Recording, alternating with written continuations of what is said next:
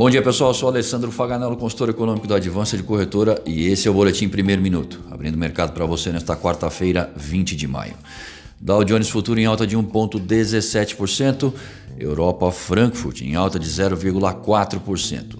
Já na Ásia, o índice CSI 300 da China encerrou em baixa de 0,53%. O comportamento do dólar ante as principais moedas no exterior é de alta de 0,03%. Uh, no Brasil, teremos hoje o fluxo cambial semanal às 14h30 e possível decisão do STF sobre divulgação de vídeo de reunião ministerial do governo federal ocorrida em abril são os destaques.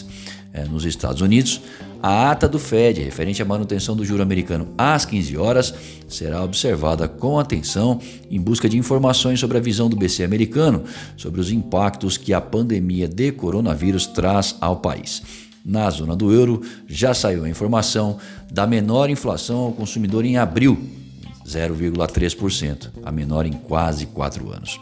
Relatório de site de notícias médicas Stat diz que resultados promissores sobre a vacina contra o coronavírus carecem de mais detalhes decepcionando expectativas dos mercados tão sensíveis ao tema. A volatilidade tem sido companheira diária dos agentes em semana onde começa hoje o feriadão paulista, que pode mudar a rotina em algumas instituições financeiras. Caso a liquidez seja afetada, isso pode trazer pressão às cotações. A sinalização para o início dos negócios por aqui ainda é de baixa. Atenção para a ata do Fed às 15 horas. Já graficamente, Guaciro Filho, nosso consultor técnico, faz as seguintes observações. A agenda de hoje trará verdades sobre recessão econômica nos Estados Unidos.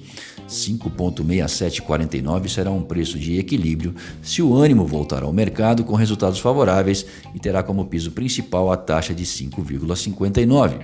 O retorno para o canal de alta será impulsionado somente se esses indicadores vierem pior que o esperado, e nesses casos trabalharemos com o primeiro teto em 5,90 para esse curto prazo. No euro, com alta tímida de 0,2%, o euro não expôs uma definição de tendência no curto prazo quando fechou na taxa de 6,2970 na última terça-feira.